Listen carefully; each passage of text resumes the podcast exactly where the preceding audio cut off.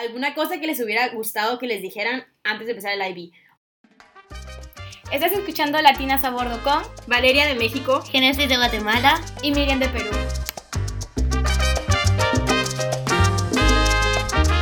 Hola. Bienvenidos de vuelta a Latinas a Bordo. Um, estuvimos desaparecidas como por dos semanas, pero es porque nos fuimos de viaje, como habíamos mencionado en el último episodio, a Phuket, Tailandia, y estuvo muy padre, y ya hablaremos de eso en los siguientes episodios.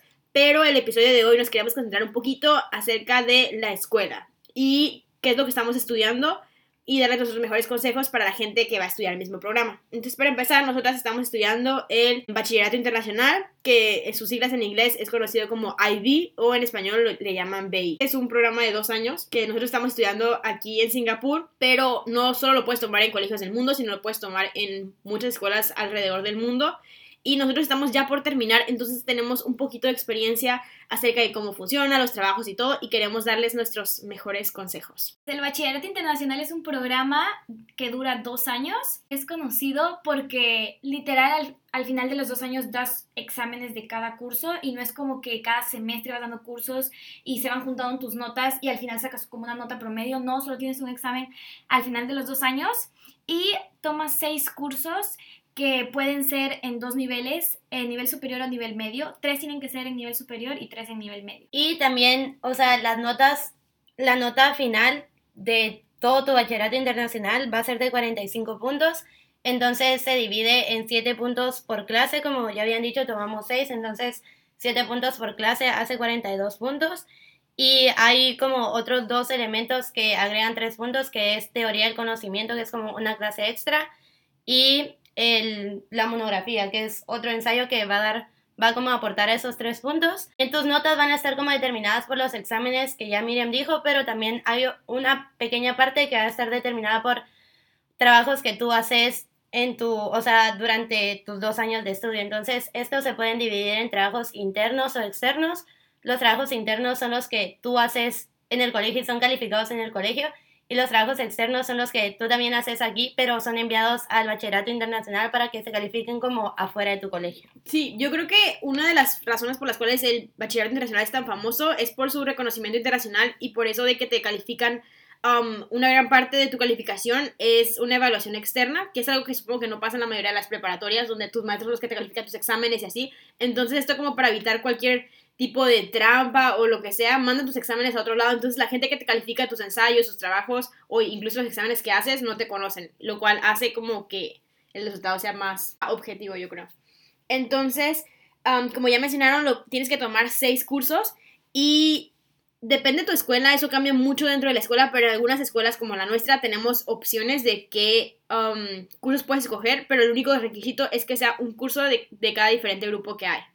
Entonces, el primer grupo es tu lengua materna. Entonces, ahí no necesariamente, no a fuerza tiene que ser tu lengua materna, pero básicamente tiene que ser una lengua que sepas súper bien. O sea, a un cierto nivel ya bastante bien. Luego, el segundo grupo es, le llaman lenguaje B, entonces es tu segunda lengua. Entonces aquí puedes tomar um, algún idioma que ya conozcas bien, pero no tan bien como para considerarlo tu lengua materna o puedes tomar un idioma que nunca has aprendido antes y lo tomas como ab initio. Entonces hay gente, o sea, puedes empezar en el IB a tomar un idioma desde cero. El segundo grupo no es obligatorio que tengas que tomarlo. Si tú tienes dos idiomas que sientes que conoces como lengua materna, puedes tomar los dos idiomas como lenguaje A y no tomas ninguno B. Entonces aquí nosotras tomamos um, lenguajes diferentes. Por ejemplo, Genesis y yo tomamos como lengua B inglés, lo cual está un poco raro porque todos nuestros, nuestros cursos son en inglés, pero eh, como en este curso es básicamente se enfoca en la gramática y cómo escribir ensayos y aprender a hacer ciertos tipos de texto, al menos a mí yo siento que ya a punto de finalizar el programa me ayudó bastante y creo que nos ayudó bastante como para poder hacer todos los requerimientos de los otros cursos. Incluso si no tiene sentido porque todos los demás cursos lo estamos haciendo en inglés, sí ayudó bastante y igual nos consideraron y nos dieron la oportunidad de poder hacerlo. Ajá, y poniéndolo en perspectiva, como que al inicio sí era como si estamos estudiando en inglés, ¿por qué no tomamos inglés A como inglés como primera lengua también. Pero, o sea, los que toman inglés como primera lengua sí tienen que tener como mucho, mucho, mucho dominio de, del lenguaje y inglés B trae como otros beneficios, como que nos hace sentir más como confiadas al hablar inglés, que era igual algo que teníamos que desarrollar más tal vez al inicio. Entonces, en este caso, por ejemplo, yo sí estoy tomando inglés como lengua materna y la verdad sí es muy difícil porque en nuestra escuela, por lo menos como estamos en un país que el inglés es el primer idioma, estudias con gente que inglés es su primer idioma y el nivel sí es muy alto, pero como era un reto personal que quería ponerme, o sea, sí estoy batallando, pero ajá, ahí, ahí la llevo. Es posible. Es posible. Luego el grupo 3 es humanidades. Entonces aquí también, como digo, varía mucho, depende de qué ofrece tu colegio. Entonces nosotros tenemos la suerte de que nuestro colegio tiene Mucho. muchas opciones.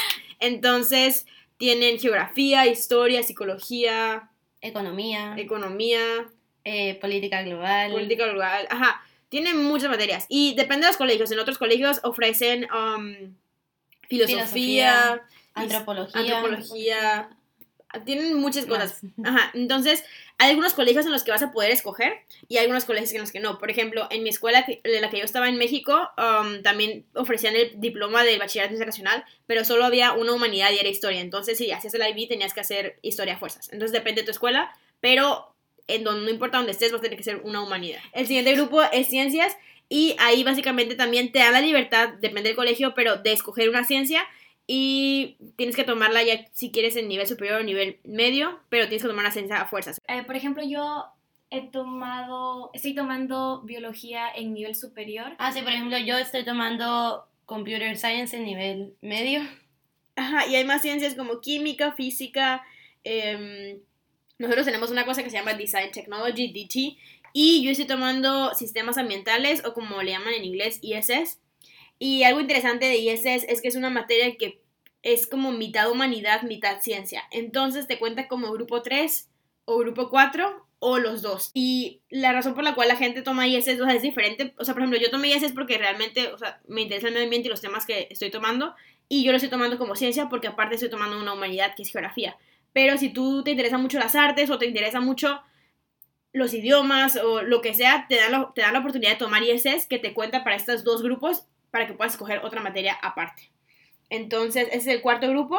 Luego está matemáticas, que eso todo el mundo a fuerza tiene que tomar matemáticas y hay tres posibles, hay tres tipos de matemáticas que puedes tomar. Una que es Math Studies, luego Math Standard y nivel superior de matemáticas. Entonces ahí ya depende tú el que te quieras meter, pero es a fuerzas. Ajá, pero eso es hasta este año, porque el siguiente año como que Mm. el bachillerato internacional va a cambiar el currículum de mate y va a seguir siendo como, va a seguir poniéndolo por niveles, pero van a haber cuatro mates distintas y enfocadas como cada una en distintas cosas, como, no sé, análisis o Sí, lógica, sí. no sé.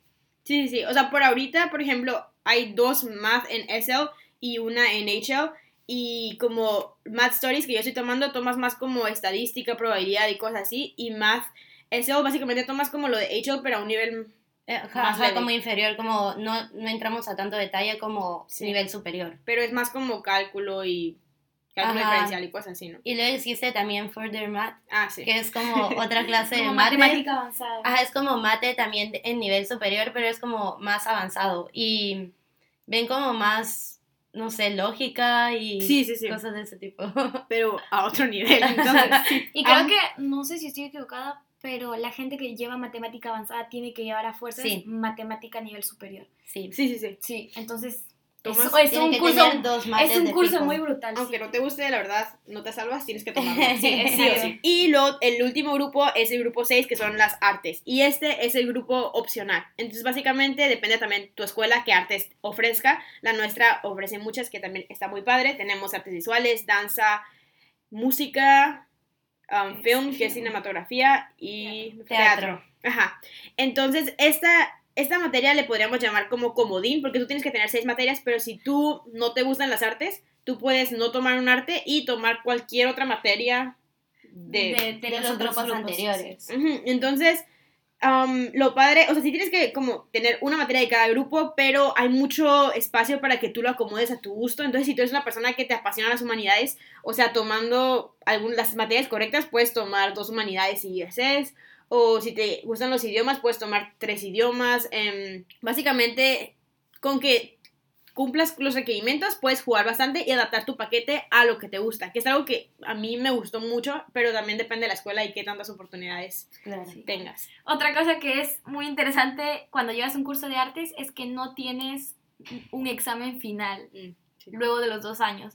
Pero eso es algo bueno porque cuando llega el mes de tus exámenes es como un lugar libre en el que no vas a tener examen, pero literal todos los trabajos que serían el equivalente a tu examen lo tienes que entregar antes, como un mes antes, dos meses antes. Entonces, mucho trabajo y depende de, del curso de arte que tengas. Por ejemplo, yo llevo artes visuales y tengo que entregar tres trabajos que son muy, muy grandes. Uno que es un estudio comparativo, el otro es que es una exhibición y un, y un portafolio de proceso. Entonces, son cosas que, como que muy grandes, que obviamente si te gusta, está muy chévere, pero sí, también es muy demandante y alguien que lleva artes le toma mucho, mucho tiempo. Ajá, y también es como importante considerar que aunque sea arte y aunque sea como la, la clase comodín, o sea, es muy importante y aunque no tenga examen como tú dijiste, sí te va a tomar mucho, mucho tiempo porque, por ejemplo, yo tomo film, o sea, ya ahorita tengo que entregar como cinco trabajos que son videos y análisis de películas y estudios comparativos, entonces, o sea, aunque suene arte como uh, muy subjetivo y lo que yo quiera, o sea, sí hay que ponerle como sí. esfuerzo a eso. Sí. Sí, yo creo que de arte es eso. O sea, la verdad te va a tomar más tiempo, te va a demandar más tiempo que las tus otras materias durante los dos años. Bueno, como un año y medio, pero luego acabas como uno o dos meses antes, que después de eso ya no tienes esta clase, entonces te va a dar tiempo para estudiar tus otras materias. Entonces ahí tú tienes que ver cómo es algo que te interesa y así. Pero a mí se me hace padre que lo pongan como opcional, porque si tú eres una persona que no te gusta las artes, no tienes que tomarla. Entonces, está padre. Con eso, eso vemos las seis materias. Entonces, hay tres requerimientos que tienes que cumplir sí o sí, pero solo dos de esos requerimientos te dan los puntos que te faltan para completar el 45. Entonces, el punto que, o sea, el requerimiento que no te da puntos es CAS, pero tienes que ser algo que sí lo entregas.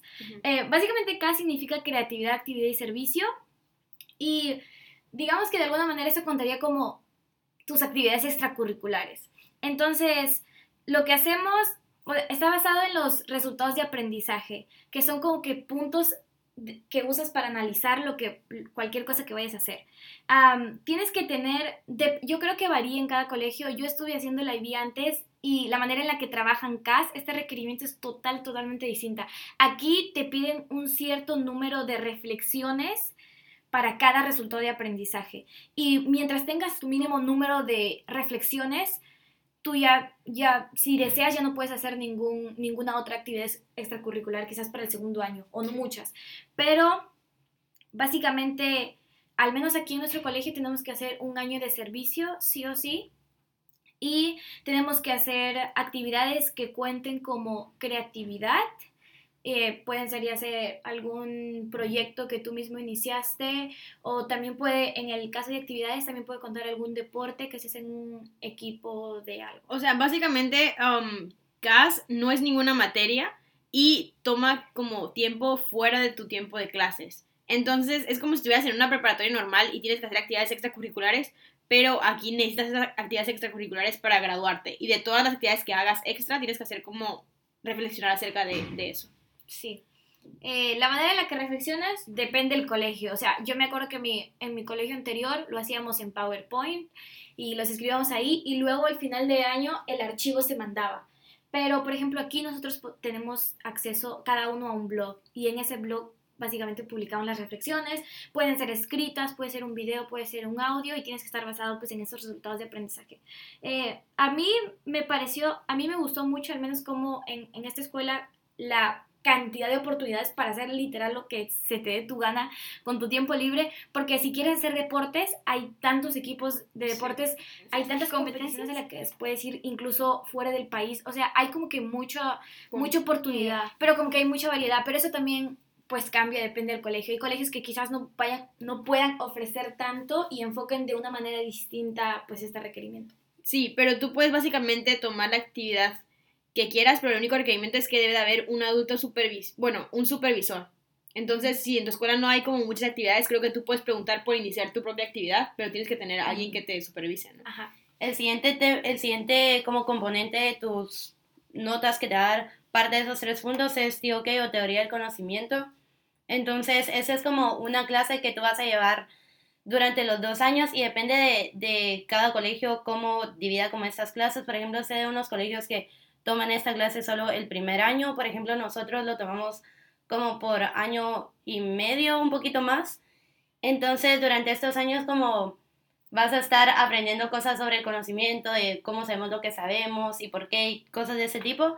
Entonces hay que preparar una, una presentación oral donde tú hables como sobre una situación y la, la conectes como con áreas del conocimiento y cosas así, que tiene que durar como 10 minutos y luego también tienes que entregar como al final final un ensayo que es de como 1500 palabras, donde igual hables como sobre, o sea, te van a dar como seis temas ya prescritos y entonces tú elegís uno y desarrollas un ensayo sobre eso, hablando igual del conocimiento y conectándolo con lo que aprendiste en tus años de estudio.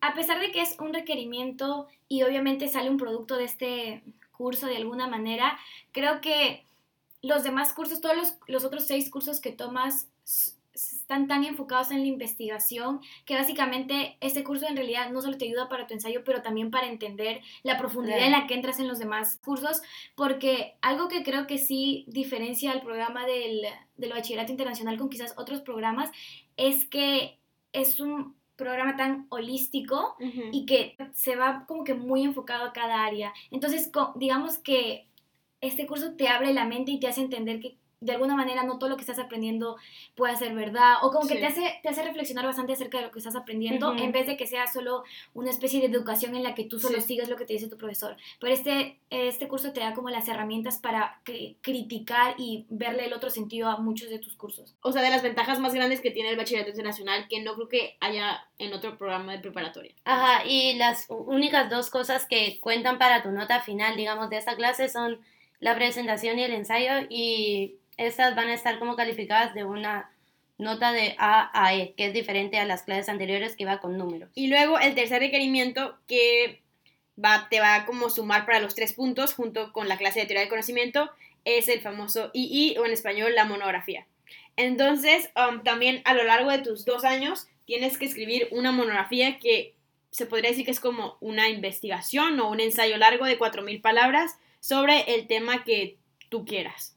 Em, normalmente lo que te recomiendan y lo que la mayoría hace es te tienes que basar en una materia de las que tú estás tomando, o sea, no es fuerzas, pero se te recomienda que lo hagas dentro de una materia de las que estás tomando o puedes hacerlo entre una mezcla de dos materias de las que tomas o una materia que tomas y otra que no. O sea, tienes que tener una pregunta de algo que quieras resolver. Con el II puedes hacer cosas totalmente diferentes. Entonces, básicamente, yo para mi II lo decidí hacer en mi materia de geografía. Mi II básicamente era acerca de la migración en mi ciudad, que es Tijuana, y cómo las, um, los flujos migratorios han cambiado a lo largo del tiempo. Entonces, esta era como una investigación como muy enfocada a las ciencias sociales y lo que yo hacía para sacar mi información fue por medio de una encuesta a gente que vive en Tijuana y a gente que ha migrado. Entonces, mi y, al final resultó ser como un documento lleno de gráficas donde yo estaba como analizando los resultados que me había dado las personas. O sea, básicamente en tu II puedes normalmente basarte en información secundaria o información primaria. Entonces primaria sería la que tú coleccionas. Entonces el mío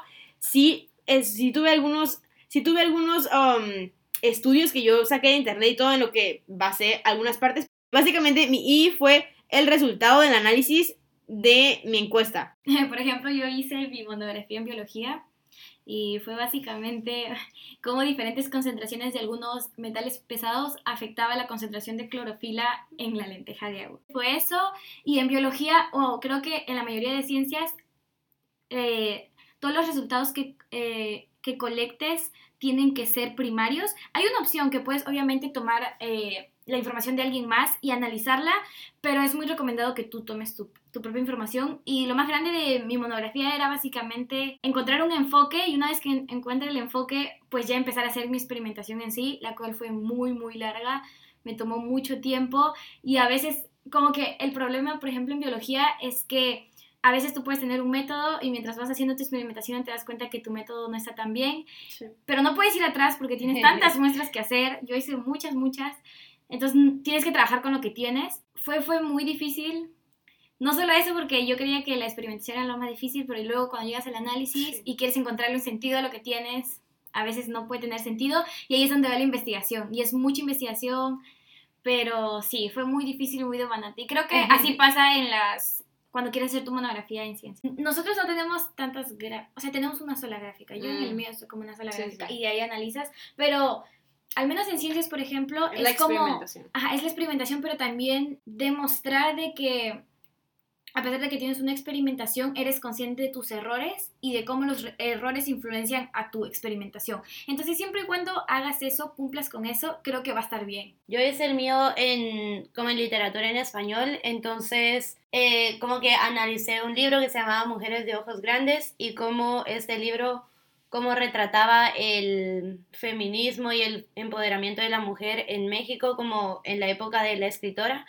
Entonces, o sea, conmigo era más como analizar el libro, pero también basarme mucho, mucho en información secundaria. Entonces, por ejemplo, tuve que investigar un montón y leer un montón de estudios sobre el libro porque, o sea, yo podía decir como esto demuestra esto y así, pero, o sea, iba a estar malo y no iba a valer si no tenía como alguien más que dijera lo mismo y que estuviera soportándolo. Entonces, ajá, eso era como lo más importante en mi ensayo, creo yo. Pero también creo que era importante lo que tú dijiste, como lo de ver las limitaciones, que era como la evaluación, Sí. entonces ver, o sea, qué puede estar mal en todo lo que yo dije y tal vez como abrir nuevas preguntas para siguientes personas que quieran hacer como, que quieran como enfocarse igual y en algo parecido, pero darles como ideas o algo así. Eso fue lo que como que me explicó mi supervisor, que vale como tu investigación, pero también que tú analices como objetivamente lo bien que lo hiciste y en qué puedes mejorar y cosas de ese tipo. Sí, entonces como pueden ver, hay una, o sea, puedes ir de un lado a otro, o sea, la monografía lo puedes hacer de lo que sea, si tú quieres hacer un experimento de ciencias, va, si quieres hacerlo en base a una pintura de arte, puedes hacerlo literatura, geografía, o sea, lo que sea. Sí, les recomendamos que sea un tema que les guste, pero si ya quieren saber más como de y podemos hacer como un, como un capítulo capítulo. específico donde hablemos de todo eso, porque hay muchas cosas creo que, que se deben de Y algo chiquito nada más, es un, o sea, es un trabajo muy, muy grande, pero tampoco es que lo hacen todos solos. Tienen un supervisor y alguien que lo- les va encaminando un poquito, porque a veces como que las preguntas pueden salir como que muy abiertas y a veces no te enfocas demasiado y pareces tanto Ujú. supervisor. Así que no tampoco es que el trabajo Sí. te lo hagan para ti solo, o sea, no estás acompañado y siempre tienes un guía. Sí. Y ya para cerrar, em, básicamente vamos, les voy a hacer una pregunta a ustedes y luego yo la voy a contestar. em, que siento que les va a ayudar a los que nos están escuchando, que es como alguna cosa que les hubiera gustado que les dijeran antes de empezar el IB. O sea, porque creo que a todos nos hablaron del bachillerato internacional antes de ir, pero ¿hubo alguna cosa que no les dijeron que ustedes no se esperaban y fue como, ¿qué es esto? ¿Qué está pasando? Que les hubiera gustado que alguien les hubiera advertido antes de que llegaran a ese hoyo. Bueno, en mi caso, pues yo casi termino ese programa en mi país y como que lo volví a hacer aquí. Casi lo acabo, pero pues no pude porque vine aquí. Pero algo que, por ejemplo, en mi primer año hubiese querido saber y aquí me di cuenta y me enfoqué, es como que tomar notas. Porque como yo estuve muy acostumbrada a que los exámenes, por ejemplo, sean luego de un trimestre y luego te van a promediar do- todo lo que tienes en tu nota final del año. Pero aquí es un programa de dos años y literal sí importa lo que cuántas ganas le eches en tu primer año y cua- hasta acá cuántas notas apuntes y como todas las cosas, o sea, tenerlas bien en orden. Y es algo que yo no supe la primera vez que lo hice. Estuvo muy desordenado y recuerdo que cuando ya faltaban como cuatro meses me di cuenta que no tenía notas, que no le había puesto atención con muchas clases y sí importa porque tu examen está basado en todas tus clases. Entonces es algo que como que siempre tengan en cuenta. Es muy exigente y tienen que echarle ganas desde el principio. No al final, o sea, acá no vale de que al final sí, sí, voy a, voy a ponerme a estudiar y la voy a pasar. No, probablemente no puedas. Ajá, sí, conmigo es como relacionado, porque yo cuando vine no sabía que íbamos, que, o sea, sabía que íbamos a tener exámenes y todo, porque tenemos exámenes como en medio, pero en realidad estos no van a contar para tu nota final. Entonces yo no sabía que lo real para la nota final iba a ser después de dos años, entonces sí al inicio como igual estaba como un poco desordenada y así, pero ajá, yo creo que eso afectó, me afecta, o sea, afecta a cualquiera, porque, o sea, si tú decís como al final me voy a poner las pilas, o sea, creo que se puede, pero te va a llevar muchísimo tiempo porque tenés que estudiar dos años de cada materia. Entonces es demasiado y también, o sea, yo no entendía muy bien al inicio todas las, todas las, o sea, todos los tipos de trabajo que hay, entonces, o sea, ya lo dijimos antes, pero creo que es importante recalcar lo que es, es como saber en qué se divide cada clase, como tus trabajos internos, tus trabajos externos, el examen final, o cosas de ese tipo. Yo creo que para mí, o sea, siempre te dicen eso de que el IV te va a matar. O sea, yo sí he escuchado eso, como que te mueres, que está muy pesado y todo. Y la verdad, es verdad. Pero, o sea, eso sí lo había escuchado, pero no me la creía como que tanto. Pero yo creo que lo que me hubiera gustado saber, o que alguien por lo menos me hubiera dicho, es que yo sí sabía del programa y sí sabía cómo funcionaba, pero como que vine sin ninguna como meta, o sea, sin ninguna como meta específica o como qué debería de sacar del bachillerato internacional, porque era algo que yo hacía por primera vez, entonces yo básicamente iba como fluyendo ahí como iba pasando el tiempo. Entonces, a pesar de como, a pesar de que dicen que los, los exámenes finales son los que cuentan, luego ya podemos hablar de eso, pero tienes unas calificaciones anticipativas. Anticipadas. Anticipadas, ajá. Tienes como calificaciones anticipadas que son con las que aplicas a la universidad, porque los resultados del IB finales salen hasta como dos meses después de que te gradúas. Entonces, sí hay ciertos casos que cuentan y así, y yo creo que, um, la verdad ni siquiera sabía que era una calificación buena y que era una calificación mala, porque toda mi vida me habían calificado del 1 al 100 en México. Entonces, como del 1 al 45 se me hacía muy raro, entonces, y, las, y cada materia del 1 al 7. Entonces, yo no tenía ninguna meta de como qué calificación quería sacar o qué no y así. Entonces tal vez como si alguien me hubiera explicado un poco más cerca de eso y yo hubiera tenido alguna meta como de quiero tener como este promedio o este promedio, me hubiera ayudado a mí a ponerme las pilas desde el principio, yo creo. Porque eso a veces pasa como dices, ah, es al final de los dos años te califican, entonces al principio, em, pues tú estás como, te vale un poquito la escuela y tus calificaciones están bajas y piensas que lo vas a poder recuperar todo al final. Pero, o sea, como nos dijeron en el estudio, o sea, la verdad, tu calificación del principio y tu calificación del final no, no cambian tanto. No cambia tanto. Entonces, a pesar de que, las, por ejemplo, si te vas a tomar un año sabático las anticipadas no te importan, ajá, eso, o sea, no sea importante para ti, es real que no cambia mucho tu calificación del principio a tu calificación del final. Entonces, siento que es eso, como si echarle ganas desde el principio. Y otra cosa es que, o sea, yo lo que sabía del IB al inicio era igual como tú decías, Valeria, que me decían cómo te vas a morir, que es como mucho trabajo y todo. Y o sea, sí es mucho trabajo y sí puede ser como muy estresante a veces, pero también creo que, o sea, debemos saber que es como qué tanto empeño tú le pongas eso, porque por ejemplo a mí siempre me decían, es demasiado, o sea, yo estaba como en un programa que según decían era como muy difícil en Guatemala, me dijeron, esto es como un juego comparado con el IB. Y o sea, yo vine con esa mentalidad de que aquí va a estar todo súper difícil. Y o sea, sí está difícil, pero si tú aprendes como a manejar tu tiempo y todo, entonces no va a ser tan difícil como si dejas todo para el último momento. Entonces, creo, o sea, si tú estás pensando en tomar el IB, también como empezar como a pensar en eso, en como en manejar tu tiempo. Y ya para cerrar, o sea, es eso, recuerden que el bachillerato internacional está hecho para gente normal, o sea, no es, no es un, eso me dijo mi mamá antes de venirme, no es un programa que para genios, o sea, es un programa para gente normal, entonces todo el mundo lo puede hacer si trabaja, yo creo. Entonces, pues eso es todo por el capítulo de hoy. Muchas gracias. Um, si tienen algunas dudas específicas del bachillerato internacional, sí sabemos que es muy grande ese tema y no podemos contestarlo todo en un solo capítulo. Entonces, si quieren escuchar acerca de un área, unas materias o lo que sea, estamos dispuestos a hablar de eso.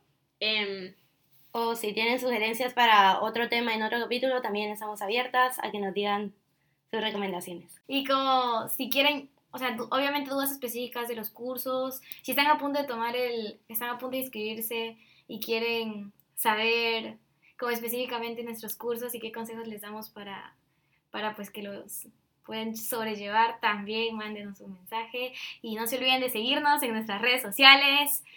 Sí, estamos ahí presentes. Latinas a Tenemos un Insta y nuestro...